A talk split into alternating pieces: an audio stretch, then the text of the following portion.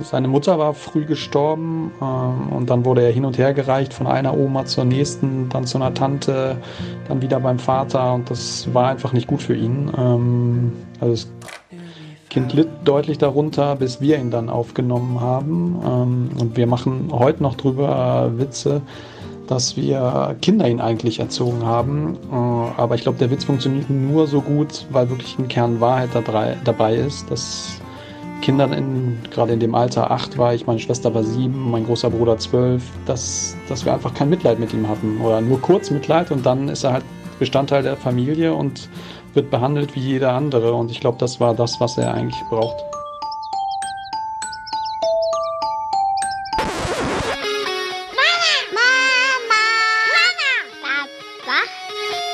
Julia Irländer und Eveline Kubitz sprechen mit Gästen über das Leben mit Kindern.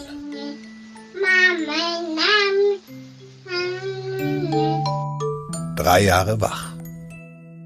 Hallo und herzlich willkommen zu Drei Jahre wach. Wir freuen uns, dass ihr eingeschaltet habt. Im Studio sind Julia und Eveline und ihr habt es schon gehört, ihr könnt es euch wahrscheinlich denken. Unser Thema für heute ist das Thema Pflegekinder, Pflegefamilien und ähm, dafür haben wir uns einen ganz wunderbaren Gast heute eingeladen. Ich sag gleich mal herzlich willkommen, liebe Rivka. Hallo. Hallo. Ja, Rivka, du bist äh, Mitte 30. Ähm, Rivka ist gelernte Kinderpflegerin. Sie hat Lehramt studiert. Sie wohnt mit ihrem Mann im Augsburger Umland. Ähm, und Rivka, du hast vier leibliche Kinder und ein Vollpflegekind. Ähm, vielleicht erzählst du uns einfach gleich mal, ähm, wie du zur Pflege gekommen bist. Wie ging das bei euch los? Also ich habe eben selber vier leibliche Kinder, ähm, inzwischen im Alter von 14, 12, 10 und 7 Jahren. Und ähm, bevor meine jüngste Tochter zur Welt kam, ähm, hat mich die Pflege immer schon interessiert. Also ein Pflegekind aufnehmen, einfach weil wir das Glück hatten, vier gesunde Kinder zu oder vier gesunde Kinder zu bekommen. Und ja, ich fand es einfach ein total spannendes ähm, ja, eine total spannende Idee. Habe auch den richtigen Mann dazu gefunden, der das auch ähm, ja, total spannend und interessant fand.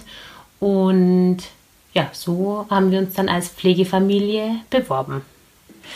Es gibt ja, wenn man sich mit dem Thema beschäftigt, ähm, kommt man ziemlich äh, schnell in komplexe Gefilde, zumindest ähm, was so die ganzen ähm, ähm, Begriffe und so betrifft. Es gibt ja unterschiedlichste Formen, also Vollpflege, Kurzzeitpflege, Bereitschaftspflege. Ich glaube, dass du alles ähm, schon gemacht hast, beziehungsweise zum Teil aktuell machst. Kannst du da kurz einen Überblick geben, ähm, ganz kurz, was was ist, beziehungsweise ähm, vielleicht auch Beispiele nennen, wie das bei euch mhm. gelaufen mhm. ist oder gerade läuft? Also ich habe mich damals eben für die Kurzpflege beworben. Ähm, die Kurzpflege bedeutet, dass man ein Kind, das eben aus seiner leiblichen Herkunftsfamilie raus muss, für kurze Zeit, für einen bestimmten Zeitrahmen, entweder für eine äh, abzusitzende Gefängnisstrafe eines Elternteils, für eine Entbindung, ähm, für einen Kranken Krankenhausaufenthalt und, und einfach halt die Familie hat keinen Rückhalt oder niemanden, der die Kinder sonst betreuen könnte und dann nimmt man die für kurze Zeit ähm, auf. Das ist die eine Form. Dann gibt es die Vollzeitpflege. Ähm, oft wird aus der Kurzzeitpflege die Vollpflege oder die Vollzeitpflege.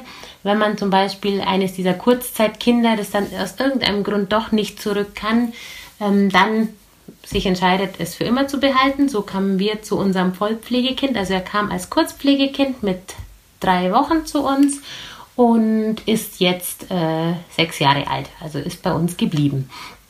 Und die Bereitschaftspflege gibt es nicht in allen Landkreisen. Ähm, sie gibt es jetzt hier in der Stadt Augsburg. Und das heißt, man ähm, ist hauptberuflich, also man, man hat dann nebenbei auch keine anderen Berufe, sondern man macht das hauptberuflich und man braucht eine pädagogische Ausbildung.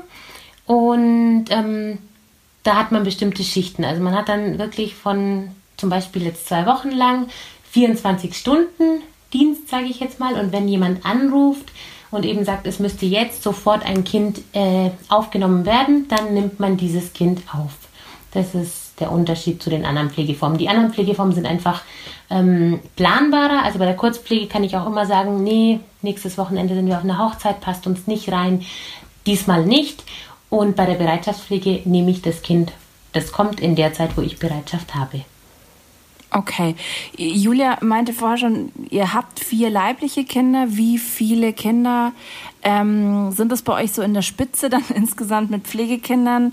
Ähm, beziehungsweise wie, wie viel waren es mal? Ähm, genau, also ich habe vier leibliche Kinder. Mhm. Dann unser Vollpflegekind ist eben jetzt seit sechs Jahren immer bei uns und bleibt auch äh, hoffentlich für immer bei uns. Ähm, und dann in der Regel, jetzt in der Bereitschaftspflege, nimmt man ein Kind auf, aber es sind auch mal zwei Kinder, wenn es Geschwister sind, wo man sagt, ah, da ist es ungünstig, die jetzt zu trennen. Und ähm, ja, also bei uns sind es dann natürlich auch mal mehr Kinder eben. Sind dann auch mal sieben Kinder zu Hause. Ähm, Eveline und ich, wir haben ja in den vergangenen Folgen immer mal wieder auch ähm, über das Thema bedürfnisorientiert gesprochen. Ähm, jetzt stellen wir uns natürlich die Frage, wenn ihr so viele Kinder im Haushalt oft seid ähm, mhm. Äh, und oder wenn wir jetzt an unsere eigenen Familien zu Hause denken, wo es dann schon mit einem oder mit zweien irgendwie schon laut äh, und chaotisch ist, wie stellen wir uns denn das so bei euch im Alltag vor? Also ähm, bis sagst du da, du äh, gibt es dann Regeln, gibt es irgendwie ganz ja, klare Dinge, an die es sich zu halten gibt? Oder machst du das auch eher nach bedürfnisorientiert? Also wie ist das bei euch? Dass ihr euch, also dass die Erwachsenen auch nicht durchdrehen, genau. weil ihr seid ja klar in der Unterzahl. Das kann ich mir überhaupt nicht vorstellen. Also ich glaube, insgesamt sind wir beide sehr entspannt, äh, wenn es um Kinder geht. Ähm, man darf sich das natürlich auch nicht so vorstellen, dass bei uns ständig, also zum Beispiel meine Großen machen einfach schon richtig viel alleine, fahren selber zum Training, machen selber ihren Sport, ähm, helfen auch gerne mal mit, wenn es um die, ja, einfach die Versorgung der Kleinen geht oder mal einen Tisch decken. Also solche Regeln ist einfach eine Großfamilie. Aber es funktioniert, glaube ich, deswegen so gut, weil einfach meine Kinder das immer schon gewohnt sind, ähm, mich mit anderen zu teilen, weil ich ja davor als Tagesmutter schon gearbeitet habe und meine Kinder immer schon mit mir ähm, ja, mit mir unterwegs oder mit mir gearbeitet haben und immer schon kannten, ihre Mama zu teilen. Und ich glaube, das ist was, was man sich einfach gut überlegen muss, sind die eigenen Kinder dazu bereit? Inwieweit wollen das die eigenen Kinder? Ähm, in dem, also der Samuel, zum Beispiel mein Ältester, der war ähm, sieben, als ich mich dafür entschieden habe. Und den haben wir auch mit einbezogen. Also der fand die Idee auch einfach toll und konnte sich das gut vorstellen. Und kannte mich einfach immer schon mit, wir teilen mit anderen, äh, er teilt mich mit anderen Kindern. Wir hören jetzt gleich mal einen Ton nochmal von ähm, meinem Bekannten, den wir ganz ähm, am Anfang schon gehört hatten, der super gut passt, weil es da genau darum geht, ähm, wie haben seine Eltern das gemacht. Und dann hätte ich da tatsächlich von dir ähm, dazu äh, oder an dich gleich auch noch eine Frage dazu. Jetzt hören mhm. wir erstmal Steffen. Von Haus aus waren wir drei Kinder und als ich acht war, kam mein kleiner Bruder dazu und da war er gerade drei Jahre alt. Und ich weiß noch genau, dass mh, mm, unsere Eltern uns vorher fragten, ob wir das überhaupt wollen, dass er zu uns kommt. Für uns drei war aber klar, klar, der kann sofort zu uns kommen, haben wir überhaupt nichts dagegen. Genau, Rivka, das hast du jetzt im Endeffekt ja gerade auch schon gesagt. Also ihr habt euren Sohn sozusagen auch gefragt. Wie ist es denn grundsätzlich mit der Kommunikation jetzt von euch gegenüber euren eigenen Kindern? Also ihr, ihr habt das, ihr besprecht das sozusagen ganz offen einfach, dass klar ist, es, es gibt praktisch ähm, einfach noch ein paar mehr, oder? Also wie, wie ist da so die Kommunikation? Genau, also jetzt ist es inzwischen einfach so, dass die Kinder das natürlich kennen, die wissen, jetzt habe ich Bereitschaft. Ich rufe dann oft, wenn ich unterwegs bin und eben den Anruf krieg, ähm, zu Hause an und sage, äh, ich komme heute Abend oder heute Nachmittag mit dem Kind. Äh, kann eine Große schon mal helfen, zum Beispiel den Tisch decken oder Abendessen richten. Also die sind einfach damit aufgewachsen. Ähm, wir haben auch immer wieder mal zwischendurch, wenn dann ein Kind wieder weg ist und eben wir eine Pause mal haben und eben nur ähm, Familie sind, nur die kleine Familie, sage ich jetzt mal, ähm, besprechen wir auch oft nochmal, was war an der Belegung schwierig oder und das merkt man auch. Also es gibt Kinder, mit denen können alle gut, es gibt Kinder, wo es auch mal schwieriger ist. Und ja, ich glaube, meine Kinder genießen alle, dass sie in einer Großfamilie groß werden. Und also bis jetzt hat noch niemand sich negativ geäußert. Also natürlich gibt es dann mal ein Kind, das nervt oder so, aber insgesamt würden sie es alle wieder so machen. Und hast du, also du hast ja gerade gesagt, als ihr damit angefangen habt, war dein ältester sieben. Ähm, mhm. das ist ja jetzt schon eigentlich noch ein ziemlich junges Alter für so eine Entscheidung, beziehungsweise, also natürlich hat er es nicht alleine entschieden, aber es ist ja trotzdem was, wenn man ihn mit einbezieht, ähm, eine große Verantwortung und deine anderen Kinder waren noch kleiner. Also gab es nie Momente, wo du das Gefühl hattest, ähm, ja, weiß ich nicht, nicht, dass man ihnen zu viel zumutet, aber dass du vielleicht dachtest, oh, jetzt merkst du gerade an deinen Kindern, jetzt gehen sie viel auf Konfrontation oder sie ähm, müssen dich zu sehr teilen, weil es ist natürlich schon irgendwie ein Unterschied, ob du jetzt eine Tagesmutter bist, ähm, was vollkommen klar ein Job ist. Also so stelle ich es mir zumindest vor, dass es ein Unterschied ist, ob du eine mhm. Tagesmutter bist, wo es einfach ein Job ist und ähm, oder ob ihr ein Pflegekind aufnehmt, was ja viel familienähnlicher ist, der ja rund um die Uhr da ist, ähm, das rund um die Uhr irgendwie auch Fürsorge braucht oder so, dass die sich ähm, also wir haben oft so das Thema Aufmerksamkeit und die Konkurrenz um Aufmerksamkeit und dieses berühmte, das erste Kind wird entthront, wenn das Geschwisterkind kommt. Das sind ja dann alles die totalen Luxusprobleme, ähm, wenn man bedenkt, was dann ähm, deine Kinder ja, woran die wachsen durften im Grunde genommen? Oder siehst du das gar nicht so, sondern die kannten das nicht anders und sie haben es immer nur als Geschenk gesehen? Mm, also insgesamt haben sie es, glaube ich, schon immer eher als ähm, was Positives gesehen und auch als was gesehen, was woran sie wachsen. Ähm, dadurch, dass ich einfach eben davor schon als Tagesmutter in der Großtagespflege gearbeitet habe, das heißt, da waren immer zehn Kinder und ähm, meistens war halt eins davon gerade meins, also eben im Alter zwischen 0 und 3. Und dadurch kannten die dieses mich immer teilen und auch immer, ähm, ja, und ich glaube, die haben nie so dieses Gefühl gehabt, oh Gott, jetzt müssen wir die Mama schon wieder teilen, sondern eher das, oh schön, da sind noch andere da. Ähm, und was, glaube ich, bei uns auch dazu kommt, vielleicht auch durch meine Eltern geprägt. Also auch bei uns zu Hause war das nie so, dass wir nur diese Kernfamilie waren, sondern ich hatte oder ich habe immer schon eine Tante, die uns so ein bisschen miterzogen hat, die auch jetzt hier die Oma-Rolle ähm, sehr mit einnimmt. Ähm, und ja, ich bin ein großer Fan von dem Sprichwort, äh, ein Kind zu erziehen. Dazu braucht es ein ganzes Dorf, weil ich einfach, ja, auch meine Kinder sind sehr offen, auch anderen Menschen gegenüber. Und ich glaube, dass die sehr davon profitieren und ich glaube, sie sehen es selber auch so. Und wie gesagt, es gibt immer mal den Moment, wo sie sagen, oh Gott, oh, der weint schon wieder oder kann der nicht mal aufhören zu schreien oder sowas. Aber insgesamt äh, würden sie es, glaube ich, alle wieder genau so weiter wollen, weil es gab auch immer wieder Momente, wo man gesagt hat, hm, soll man aus der Bereitschaftspflege zum Beispiel aussteigen? Ist es für die Familie viel? Will ich noch mal was anderes machen? Aber es war dann immer ziemlich einstimmig von den Kindern, nee, wir finden das super. Weil sie natürlich schon auch die Vorteile sehen. Ich bin immer zu Hause, meine Kinder kommen immer direkt nach der Schule heim, meine Kinder sind nie irgendwie in Hort, äh, Mittagsbetreuung, weil ich einfach da bin. Ich bin da, es gibt Mittagessen. Also die sehen schon auch die Vorteile, dass ich eben nicht in die Arbeit muss, dass ich zu Hause bin und einfach, ja, viel natürlich auch für sie da bin. Also ich glaube, die sehen schon, dass andere Kinder zum Beispiel in ihren Klassen dann in Hort gehen bis um vier oder so. Und meine Kinder kommen immer heim. Und ich glaube, das sehen sie schon, dass sie dadurch schon einen Mehrgewinn an Zeit mit mir haben. Mhm, voll schön. Ähm, und das sind ja wahrscheinlich Situationen, wenn du jetzt gerade sagst, ähm, ähm, wenn die sagen, jetzt weint er schon wieder, wo sie wahrscheinlich nicht unterscheiden, ist das jetzt mein leiblicher Bruder oder ist das jetzt äh, ja ein Pflegekind sozusagen, oder? Genau, also das ist tatsächlich so, gerade wenn sie die Kinder gern mögen, die dann ja eben auch über ganz unterschiedlichen Zeitraum da sind. Ähm, mein ältester Sohn wurde in der Klasse, weil die sind jetzt neu zusammengewürfelt äh, geworden worden und der wurde gefragt, wie viele Geschwister hat er hat. Dann hat er gesagt, also ich habe immer vier und manchmal habe ich fünf oder sechs. Und der ist 14. Also auch für ihn ist dieses, und dann, ja, also für ihn ist das einfach so eine Realität und die nimmt er auch so wahr. Und natürlich, wir fahren mit denen in Urlaub, äh, die gehören einfach dazu für den Moment, für den sie da sind. Wie ist es dann in der Kommunikation mit den Pflegekindern? Weil ähm, wir haben es gerade vorher im Ton auch gehört, dass ähm, Steffen meinte, mm, dass es jetzt äh, speziell seinem Bruder gut getan hat, dass die Kinder so völlig irgendwann, also sehr schnell keine Rücksicht mehr drauf genommen haben, ach, da kommt jemand mit einem schweren Schicksal, wie auch immer, und dass das gerade ähm, seinem Bruder total gut getan hat, dass er halt super normal dann behandelt wurde, nicht mit Samthandschuhen und so weiter. Nichtsdestotrotz, also du hast vorher von Haft gesprochen, von irgendwie Krankheit der Eltern. Ähm, wir haben von Steffen gehört, das Kind wurde irgendwie nach dem Tod der Mutter irgendwie erstmal rumgereicht. Das sind ja Dinge, die gerade ganz am Anfang, das weiß man ja auch in den ersten drei Jahren, Jahren, was da so emotional bei den ähm, Säuglingen und Kindern, Kleinkindern passiert, das prägt ja schon sehr, sehr, sehr stark für ein Leben.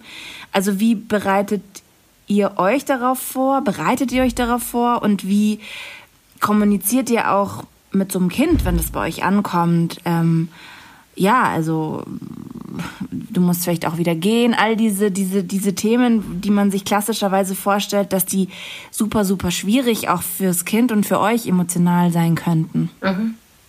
Also, ähm, was dein Bekannter gesagt hat, stimmt vollkommen. Du hilfst den Kindern am wenigsten, wenn du ihnen mit Mitleid entgegentrittst. Ähm, die kommen mir an, manchmal kenne ich das Schicksal gar nicht. Also oft kommt es erst so nach ein paar Wochen, dass man sich zusammenreimen kann, was ist denn da alles passiert. Ähm, ganz oft weißt du gar nicht, was passiert. Also in dem Moment, wo, an, wo sie ankommen, weißt du meistens nicht sehr viel.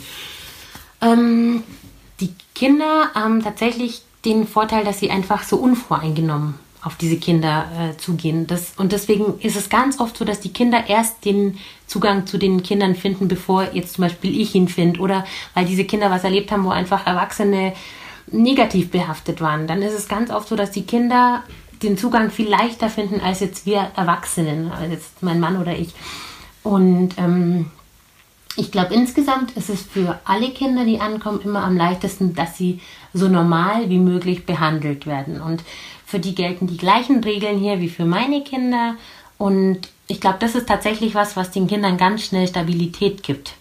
Weil oft kommen sie aus Familien, wo es keine Regeln gab oder wo es ganz schlimme Bestrafungen gab oder eben ganz extreme Regeln gab.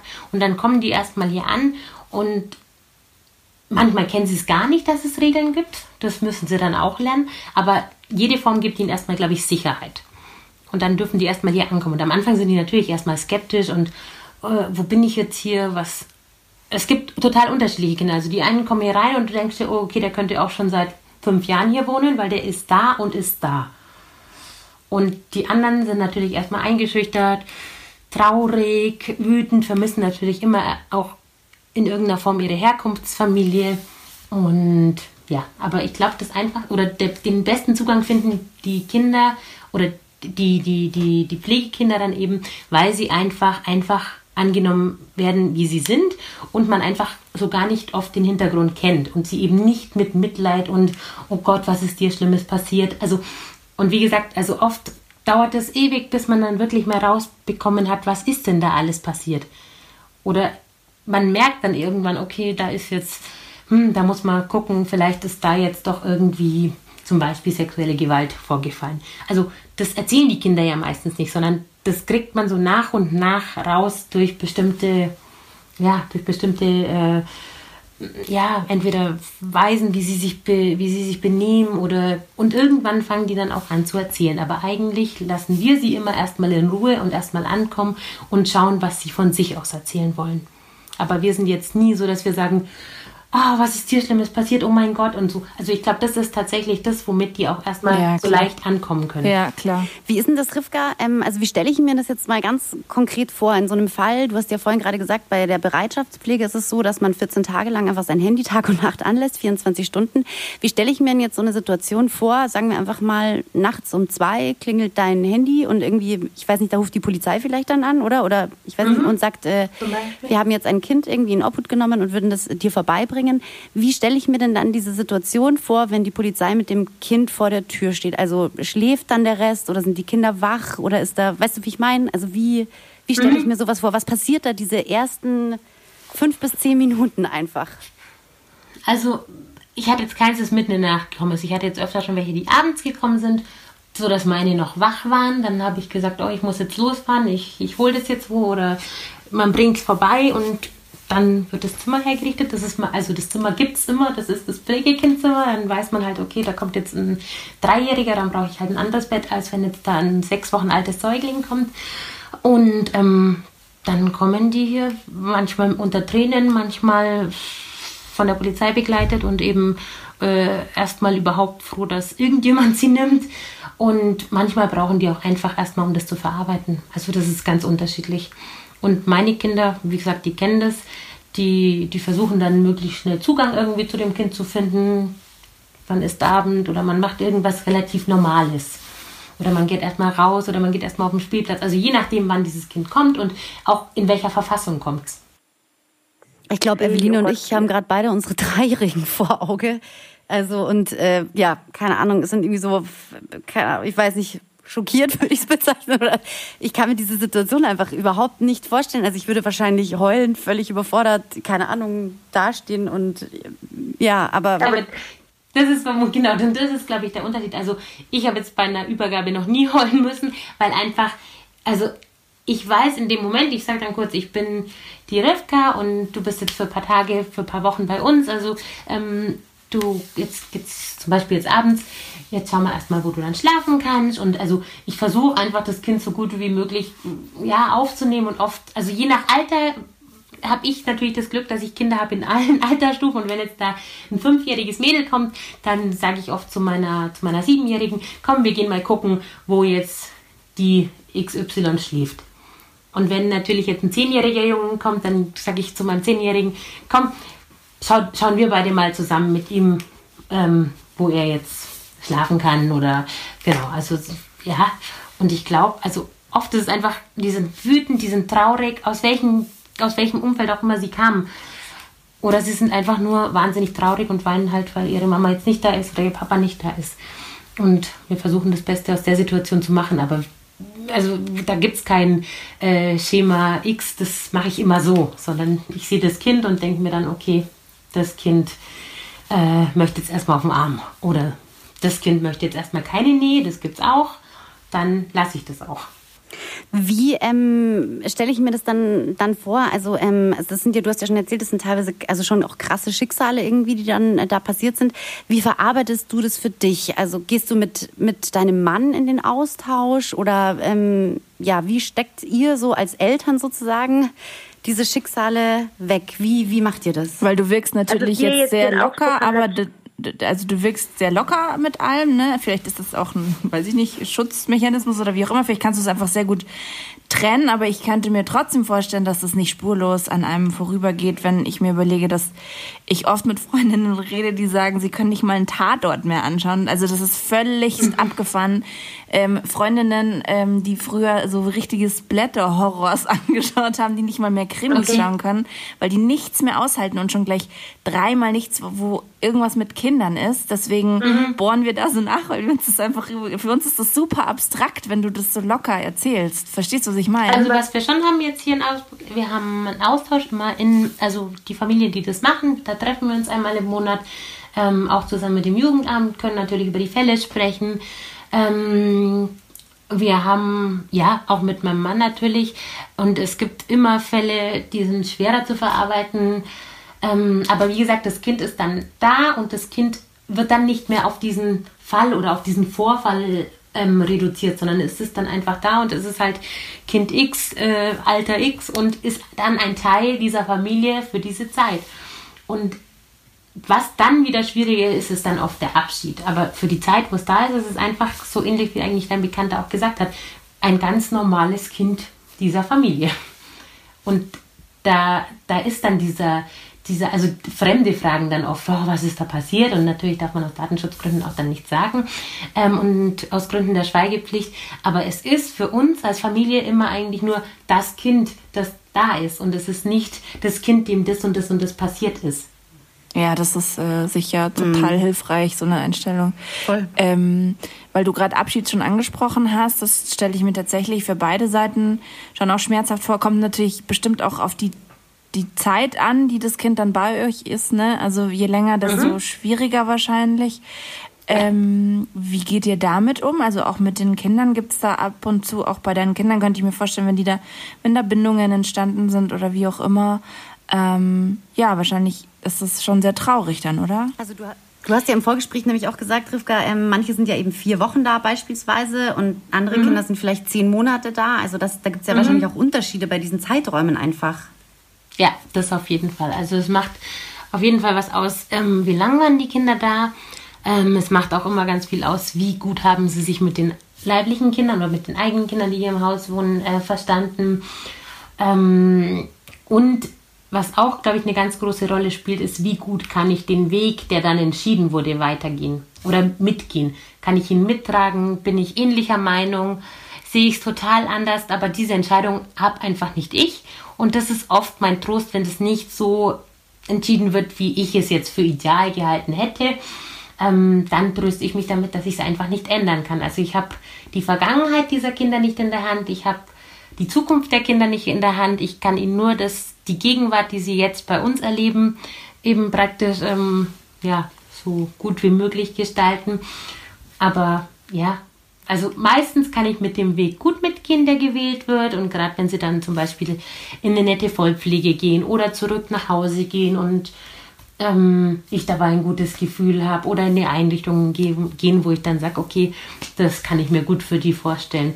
Dann kann man als Familie da eigentlich ganz gut damit leben. Dann feiern wir mit denen Abschied und irgendwann, also da macht man eine Anbahnung und dann irgendwann wird Abschied gefeiert. Und wir, es gibt äh, Familien, mit denen sind wir noch in Kontakt, die das auch wollen und die dann einfach mal ein Foto schicken, wenn das Kind Geburtstag gefeiert hat oder auch mal meine Kinder zu irgendwas einladen, zum Geburtstag zum Beispiel.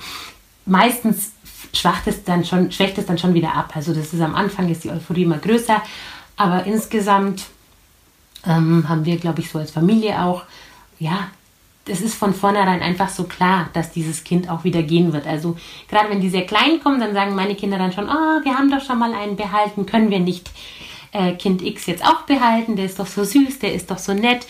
Und ich aber, oder mein Mann und ich haben einfach entschieden, nein, jetzt nach den fünf Kindern ist gut. Ähm, wir sind glücklich über die fünf. Aber genau, aber wir werden kein weiteres behalten.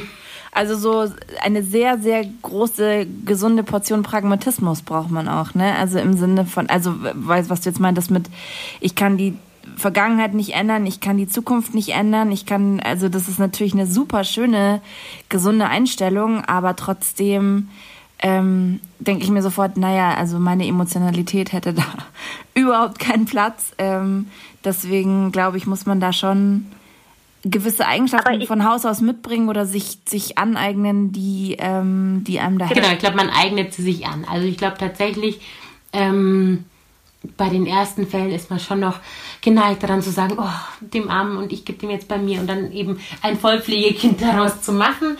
Und ich glaube dann einfach mit äh, zunehmender Erfahrung weiß man dann auch, dass eigentlich alle Kinder irgendwie ihren Weg finden und auch der Weg, der für sie gewählt wird, ähm, dann auch in Ordnung ist. Also rückblickend muss ich sagen, dass ich jetzt bei keinem Kind jetzt äh, rückblickend sagen würde, nee, das hat nicht gepasst. Es ist dann vielleicht in dem Moment immer erstmal so, dass man sagt, oh, oh Gott, ist noch so klein, wirklich ins Kinderheim. Aber mh, mm, nee, also wirklich, man muss sagen, die Wege waren jetzt alle in Ordnung und wir konnten die als Familie gut mittragen und auch die Abschiede eben gut äh, ja, bewältigen.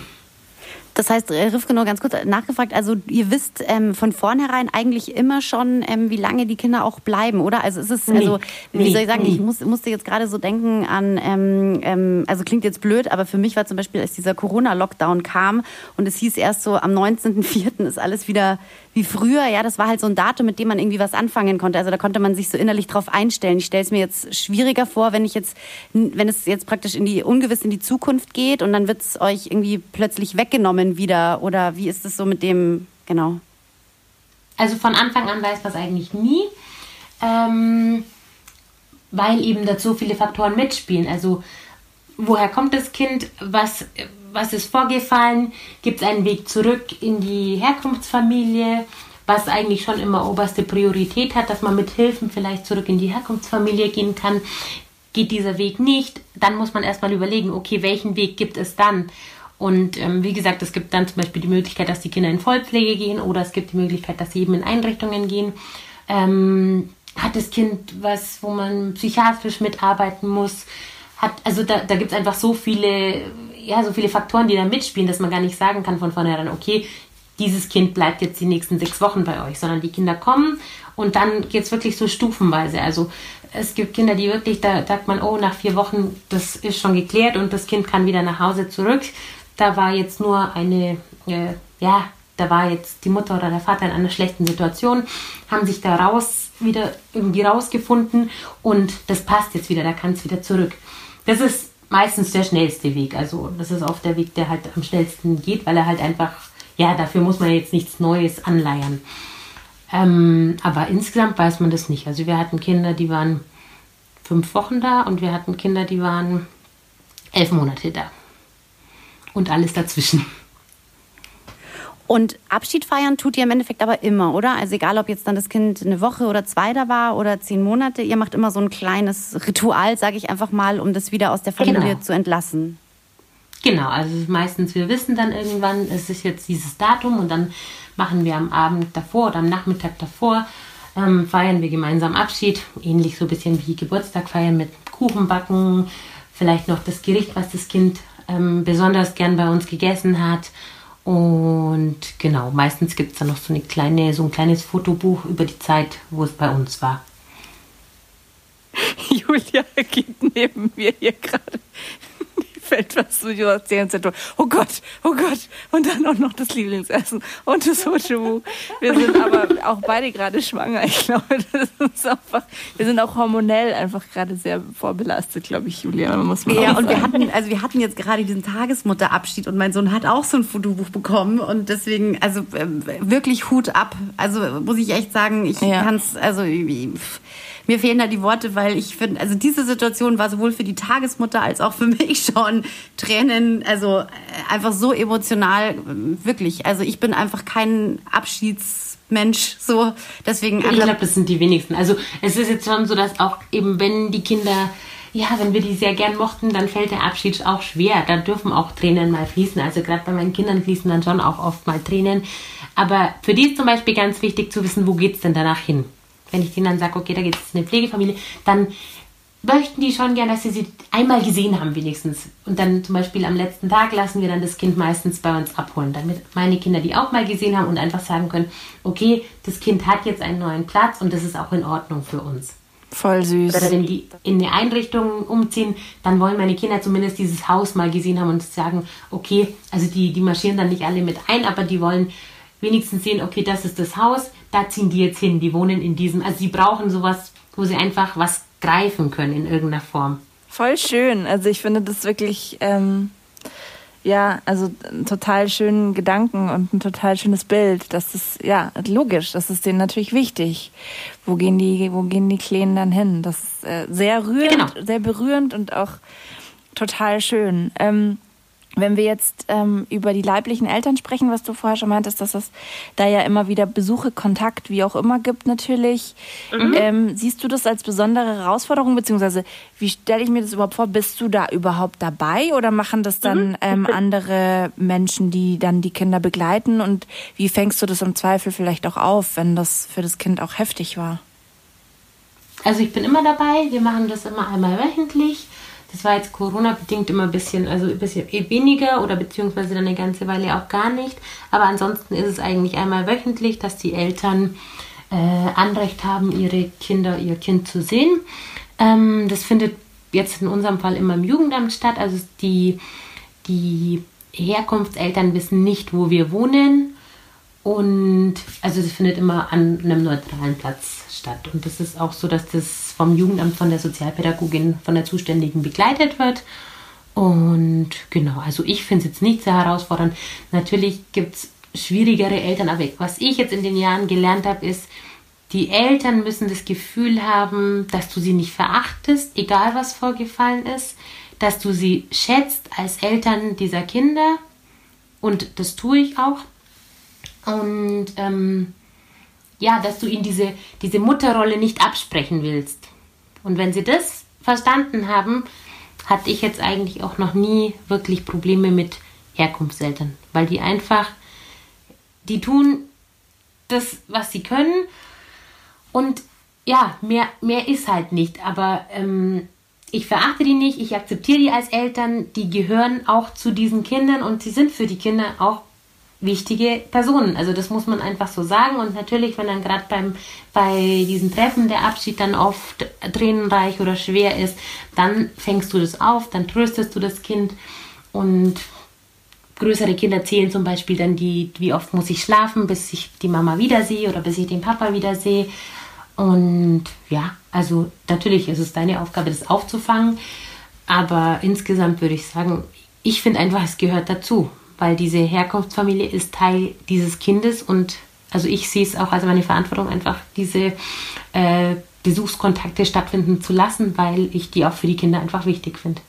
Jetzt hattest du ja im äh, Vorgespräch, ähm, glaube ich, erzählt, ich glaube, das war jetzt bei, bei eurem Vollpflegekind, also bei eurem jetzt Jüngsten sozusagen, glaube ich so, ähm, dass es teilweise einfach Treffen, das Treffen ausgemacht waren und dass dann aber die, die Eltern sozusagen nicht, nicht gekommen sind. Wie gehst du in solchen Situationen dann mit dem Kind um? Wie, wie, wie handelt man das? Also das ist für die Kinder schwierig. Jetzt für ähm, ihn ist es sehr schwierig, wenn das so ist, weil er ist einfach jetzt schon sechs und versteht es natürlich auch.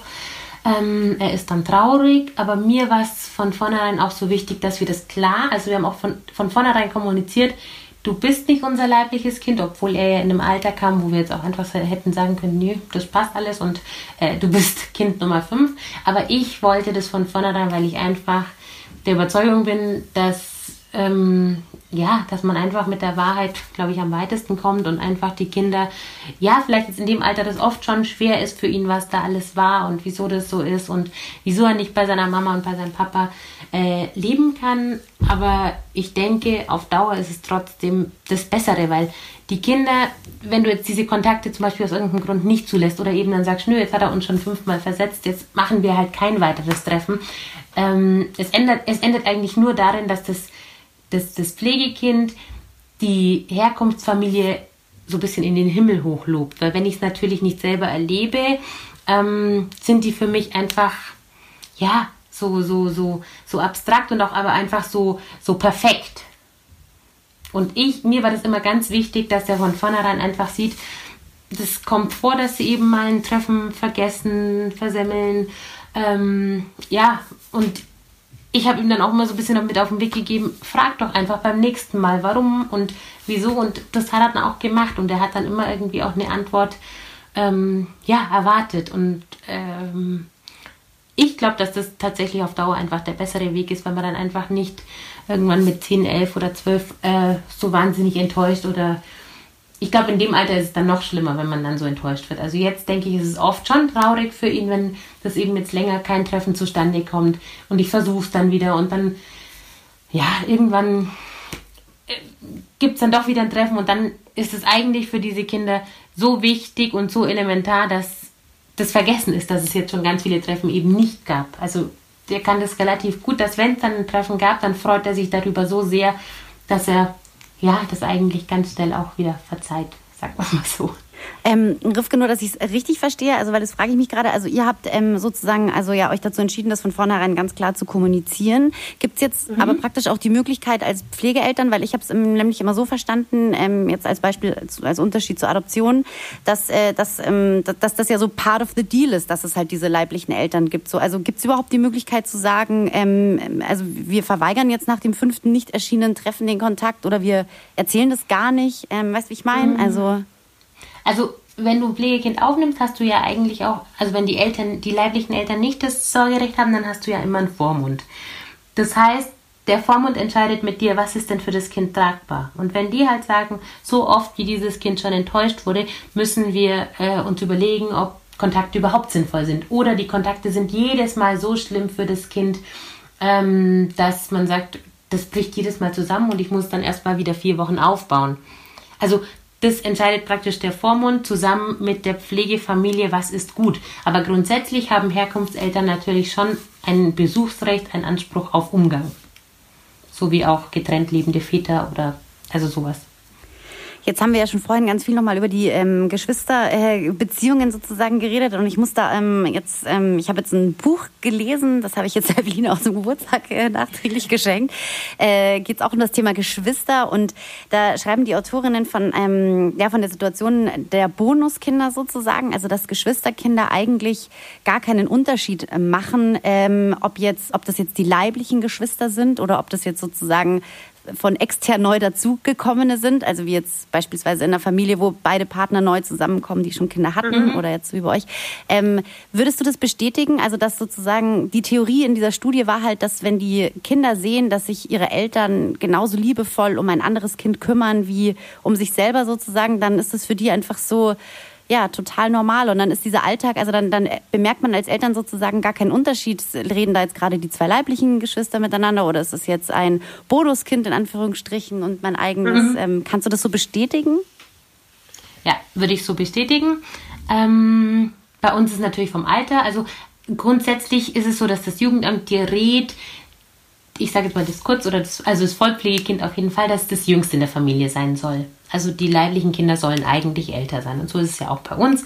Und dadurch ist es natürlich schon so, jetzt zum Beispiel bei mir, dass meine nächst, vom Alter nächstgelegene Tochter die engste Beziehung zu unserem Vollpflegekind hat. Das würde ich schon so sagen. Aber er ist natürlich ein Junge und jetzt orientiert er sich auch immer mehr an den, an den, an den nächsten Jungs dann vom Alter her. Ähm, und ich würde das tatsächlich so unterschreiben, dass für meine Kinder kein Unterschied ist. Also die sind mit ihm aufgewachsen und für sie ist er einfach unser fünftes Kind. Und die Rivalitäten, die es unter äh, leiblichen Geschwistern gibt, gibt es natürlich da genauso.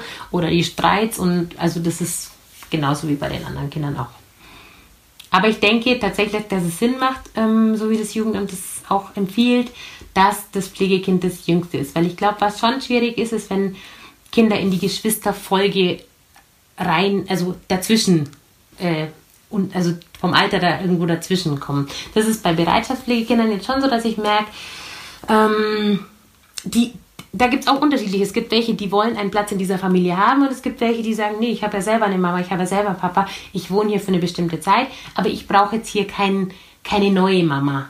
Also das gibt einfach unterschiedliche Kinder und es gibt natürlich auch an, die und die sind natürlich anders vom Verhalten als jetzt Kinder, die sagen, ich würde jetzt hier gerne auf Dauer leben und ich möchte jetzt hier einen Platz und möchte eigentlich auch jemanden, der vielleicht meinem Alter jetzt am ähnlichsten ist, den Platz streitig machen.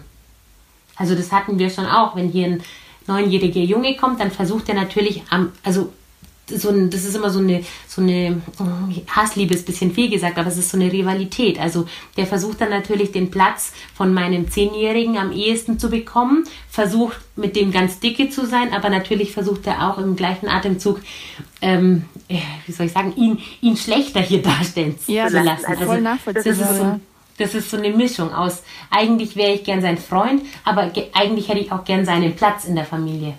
Also das hast du schon immer wieder. Wie oder wie geht ihr damit um mit so einer Situation? Ich finde es aus Kinderperspektive absolut nachvollziehbar, dieses, diese Zerrissenheit auch ähm, mhm. und sich da so einen Platz zu suchen, ist aber natürlich ähm, wahrscheinlich sowohl dann für den Zehnjährigen als auch für dich nicht, ähm, nicht besonders einfach, oder? Genau, also das ist tatsächlich immer das, was natürlich am anstrengendsten ist, wenn das so ein Kind ist, das zwischen, ja, weil es natürlich dann versucht, zum Beispiel den nächstälteren immer so ein bisschen den, den, den, den, den leiblichen Bruder auszunocken, sage ich mal, oh, der ist ja blöd und der ist ja doof und ähm, der ist, der ist, ähm, ja, der, der, der passt doch da gar nicht so gut, ich bin doch viel toller. Und natürlich ähm, ist das keine einfache Situation, aber das legt sich meistens auch nach kurzer Zeit. Oder es ist zwei Monate super und plötzlich fängt der an, das zu machen.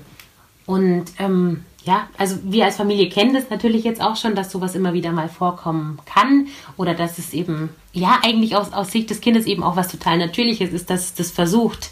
Und von daher, glaube ich, können wir ziemlich gut damit umgehen. Sowohl inzwischen auch meine Kinder ähm, können das ganz gut unterscheiden zwischen, sagt jetzt dieses Bereitschaftspflegekind, das nur um eben dem anderen eins reinzuwirken, sage ich jetzt mal? Oder ist es jetzt tatsächlich so? Also ich glaube, das können inzwischen hier alle ganz gut und ich glaube, insgesamt können meine Kinder Menschen ganz gut, ziemlich schnell ganz gut abchecken, weil sie einfach schon so mit so vielen verschiedenen ähm, ja, Charakteren zu tun hatten. Das wollte ich gerade sagen. Also das ist natürlich unglaublich, was sie lernen an Kompetenzen, an Sozialkompetenzen, an emotionaler Intelligenz auch mitbringen müssen. Das ist natürlich der Ab oder das heißt mitbringen müssen, lernen ähm, ist natürlich der Wahnsinn.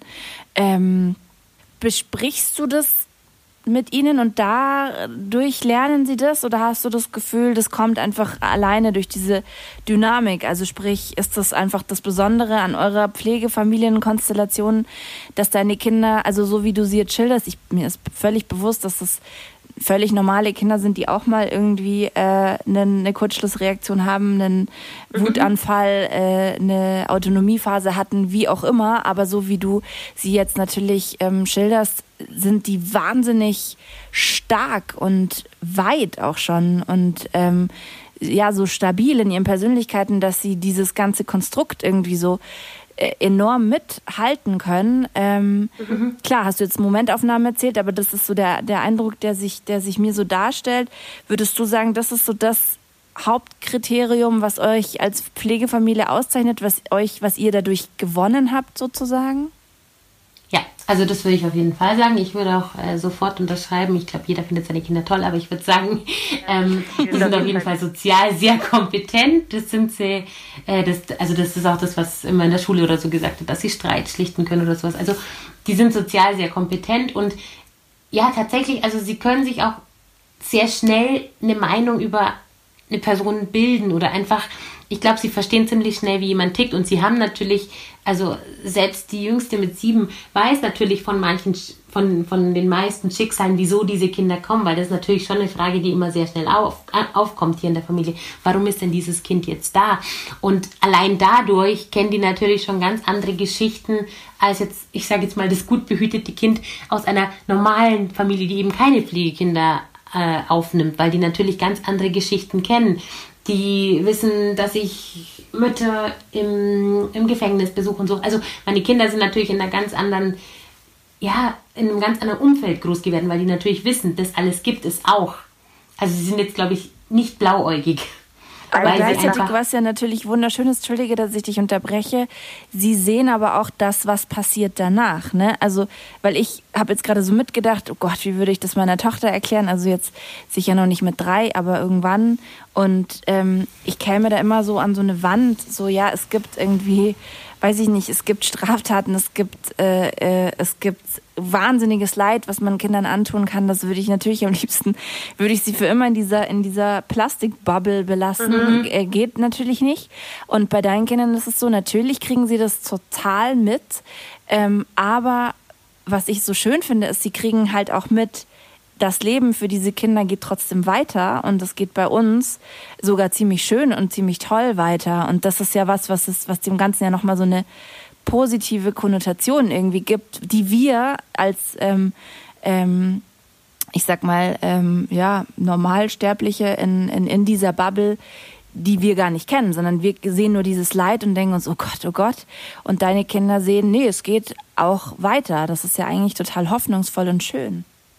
Genau, und das ist tatsächlich das mit diesem Mitleid. Also die haben nicht Mitleid, die finden das im ersten Moment schlimm, dass es passiert, aber die sehen, dieses Kind ist ja in welcher Form auch immer ein ganz normales Kind. Also natürlich vielleicht mit äh, bestimmten Traumas oder einfach ja Ecken und Kanten, aber die sehen ja auch, dass es über die Zeit sich relativ gut entwickelt, dass es vielleicht Fortschritte macht. Also all das sehen sie ja auch und ich glaube, was meine Kinder da auch schon an Stärke mit rausnehmen, einfach ähm, ich glaube, die sind alle sehr selbstbewusst. Genau, die wissen, dass es Leid gibt. Das wussten sie auch davor schon, weil einfach meine Mama ist aus Haiti. Die wissen, wir waren in Haiti, wir haben uns das Land angeschaut, wir haben gesehen, dass das ein ganz anderes Leben ist als hier. Also die sind nicht, ja, wie gesagt, also ich glaube, die sind nicht naiv und sie sind auch nicht ähm, weltfremd, sondern sie wissen, diese Schicksale passieren auch hier in Augsburg und nicht eben nur weit weg, äh, wo es keiner, also was wir ja oft haben, hier kann das doch nicht passieren. Hier bei uns in der Nachbarschaft, hier bei uns ums Eck kann doch sowas nicht passieren. Und damit schützen wir uns ja immer auch in gewisser Weise. Aber ähm, meine Kinder wissen einfach doch, natürlich kann das da auch passieren. Und es ist irgendwie auch so ein echt so ein, ja, einfach so ein, so ein Bonus, muss ich echt sagen, weil also wenn ich jetzt an die letzten Tage ähm, denke oder an die letzte Woche, ähm, Evelyn und ich haben auch irgendwie über Moria gesprochen und so und geschrieben irgendwie. Und das ist ja irgendwie sowas, was man seinen Kindern versucht irgendwie schon so ein bisschen dann mitzugeben. Oder wir hatten jetzt öfter mal das, äh, das, äh, das Ding, so dass wenn ich den Wasserhahn aufdrehe, dass es nicht automatisch so sein muss und dass das halt nicht überall so ist. Ja, also dass man versucht seinen mhm. Kindern zu erklären irgendwie so, hey, wir sind echt uns geht's brutal gut und wir sind wahnsinnig privilegiert irgendwie so und ähm, ähm, ja und das ist einfach da kriegen sie es halt einfach so irgendwie bei euch halt so so mit, dass es halt einfach andere Schicksale irgendwie gibt. Ja, das stimmt tatsächlich. Jetzt ist es so, ähm, also jetzt, ähm, ihr seid ja jetzt seit ähm, langer Zeit Pflegefamilie sozusagen oder Pflegeeltern. Mhm. Ähm, aus meinem Freundeskreis weiß ich jetzt von einer Familie, die eben genau über das Thema nachdenkt. Ähm, also jetzt eine Pflegefamilie zu werden, noch ein weiteres Kind mit in die Familie aufzunehmen. Und das ist äh, total schön, weil du eine Frage jetzt eigentlich so indirekt beantwortet hast oder ein Thema, über das sich die halt die beiden halt so Gedanken machen, nämlich ist so wie wie steht's halt so um die Akzeptanz halt, also wie gut akzeptieren die eigenen Kinder sozusagen, wenn da jetzt noch jemand kommt. Ja, das hast du jetzt ja eigentlich super schön schon erzählt und erklärt, wie gut das Kinder einfach aufnehmen und dass halt ja das Mitleid irgendwie gar nicht so ein Thema ist, sondern dass es mir einfach so als ja als einfach so als ja, als, als Geschenk irgendwie so empfunden wird. Ähm, was würdest du denn jetzt aber einer Familie raten, die darüber nachdenkt, eine Pflegefamilie zu werden? Also was für Voraussetzungen braucht man oder was wäre es gut zu wissen im Vorfeld? Ähm, hat das was mit der Motivation zu tun? Also was sind da so deine deine, ja, deine Ratschläge oder Tipps vielleicht auch, worüber man sich Gedanken machen sollte, bevor man diesen Schritt sozusagen geht? Mhm. Also ich denke, insgesamt sollte man sich einfach als Familie überlegen, ähm, will ich das? Können meine Kinder das tragen? Also ich denke, es liegt schon auch am Alter der Kinder. Ich kenne Familien, wo die Kinder selber den Ansporn gegeben haben, weil sie äh, auf irgendeinem Kindersender gesehen haben, dass es da eben eine Reportage darüber gab. Also ich kenne auch eben Bekannte, die jetzt äh, Pflegefamilie, Pflegekinder aufgenommen haben. Da haben die Kinder im jugendlichen Alter zwischen 10 und 14 äh, den Ansporn gegeben, dass man das doch tut, weil es ihnen ja gut geht und dass man eben ja auch mega vielleicht hilft. Ähm, ich glaube, man muss sich einfach gut zusammensetzen, sich schon überlegen, dass natürlich eine Veränderung bringt, dass es auf jeden Fall auch eine Herausforderung ist dass man sich in dem Moment auch als Familie öffnet gegenüber Jugendamt, Vormund, der Herkunftsfamilie. Also es kommen einfach Faktoren, wo man sagt, man ist nicht mehr nur diese Kleinfamilie, die für sich alleine ist, weil man ist plötzlich, also der Vormund kommt zum Beispiel jeden Monat und schaut, dass es dem Pflegekind gut geht. Der bespricht Sachen mit dir. Du musst Entscheidungen treffen, die du aber meistens eben nicht alleine triffst, sondern du besprichst dich mit dem Vormund. Du kannst nicht wie für dein eigenes Kind sagen, mein Kind geht jetzt auf die Schule, sondern du besprichst mit dem Vormund, ich denke, es wäre gut, dass das Kind auf die Schule geht. Ähm, genau, die Herkunftsfamilie darf man auf keinen Fall unterschätzen. Es gibt natürlich Vollpflegekinder, also Kinder, die in Vollpflege untergebracht werden, wo die Herkunftsfamilie ganz wegbricht. Das gibt's. Aber normalerweise, sage ich jetzt mal, bleibt die einfach Bestandteil der Familie und auch dieses Kindes. Und das darf man einfach nicht unterschätzen. Man muss dafür bereit sein. Ähm, ich sage insgesamt, also jetzt für jemanden, der schon Kinder hat, ich sage einfach, ich habe meine Kinder. Man muss sich auch den Fall vorstellen, dass dieses Pflegekind auch wieder gehen könnte Entweder weil es einfach irgendwann in der Pubertät sagt, nee, das ist mir alles zu eng, das will ich nicht mehr. Oder weil es einfach nicht funktioniert. Oder weil die Herkunftsfamilie plötzlich ähm, eine 180-Grad-Wendung gemacht hat und halt jetzt wieder Möglichkeiten hat, sich um ihr eigenes Kind zu kümmern. Also das darf man nicht außer Acht lassen. Nennen wir es mal so. Also es wird jedes Jahr neu verhandelt eigentlich, ob das Kind weiter bei, in, der, in der Pflegefamilie bleibt oder ob es zurückgeht in die Herkunftsfamilie. Ähm, das Jugendamt ist eigentlich schon so, dass es einfach guckt, welches Kind passt zu welcher Familie. Also wenn die die Pflegekinder vergeben, dann schauen die sich die, die, die neuen Pflegefamilien schon gut an und sie wissen dann auch, okay, da bringe ich jetzt besser den unter oder da passt dieses Kind besser mit dieser Herkunftsfamilie. Also das können die eigentlich ganz gut abschätzen. Aber insgesamt darf man sich natürlich einfach nicht, darf man nicht unterschätzen, dass man einfach eine geöffnete Familie wird, die einfach für mehrere Leute geöffnet wird. Nennen wir es so. Du hast während des Gesprächs ähm, mal gesagt, Rivka, dass es mal Situationen gab, wo du drüber nachgedacht hast. Ähm, ist jetzt das mit der Bereitschaftspflege das Richtige oder nicht? Wie, also was waren dann so deine Gedanken oder eure Gedanken jetzt von dir und deinem Mann zu sagen, nee, wir machen das auf jeden Fall weiter? Also was ist eure Motivation sozusagen? Nee, nicht, ob es das Richtige ist. Nur ist es bei mir schon so, also die Bereitschaftspflegekinder gehen ja immer in die, also wenn sie in Einrichtungen waren davor, dann gehen sie in die Einrichtungen weiter. Du bringst sie dort dann hin. Und ähm, ja, wenn ich halt immer vormittags zu Hause war, dann war bei mir schon so, oh, will ich jetzt wirklich jeden Vormittag nur zu Hause, nur, ich sage jetzt mal Hausfrau sein und zu Hause sein, weil es einfach nicht so meins ist. Also ich war einfach immer schon seit dem ersten Kind berufstätig und habe eben eben erst die Großtagespflege gehabt und hatte da meine Kinder dabei, aber ich bin immer aus dem Haus gegangen und habe gearbeitet. Und das war der einzige Grund. Also bei mir ist manchmal so, dass ich mir denke, hm, das mit den Bereitschaftspflegekindern ist super und das als Bereitschaftspflegefamilie macht total viel Spaß, ist ähm, wahnsinnig bereichernd und es ist auf jeden Fall so, dass man einen, einen Sinn hat ähm, mit der Arbeit, die man macht und dass man auch einen Sinn dahinter sieht. Aber es gab immer wieder so Momente, wo ich mir gedacht habe, hm, ich würde gerne noch mal irgendwie was anders noch machen. Einfach wieder mal ein bisschen mehr aus dem Haus gehen. Aber inzwischen äh, bin ich geheilt und habe einfach meinen Weg gefunden, dass ich halt dann abends mal mit einer Freundin was trinken gehe oder sowas. Aber ja, genau. Ja, finde ich aber nachvollziehbar, auf jeden Fall. Dann habe ich noch eine allerletzte Frage an dich, liebe Rivka. Ähm, äh, wie ist das mit deinen Kindern? Also ich kann mich erinnern, dass ich ja relativ früh ähm, schon drüber nachgedacht habe, wie ist das mal mit mir, wie, wenn ich dann mal Kinder habe und ich wollte irgendwie, ich habe als Kind dann immer gespielt, ich habe dann einen Jungen und ein Mädchen und so, also tatsächlich relativ frühe Erinnerungen mit meinen Playmobils da schon gespielt zu haben.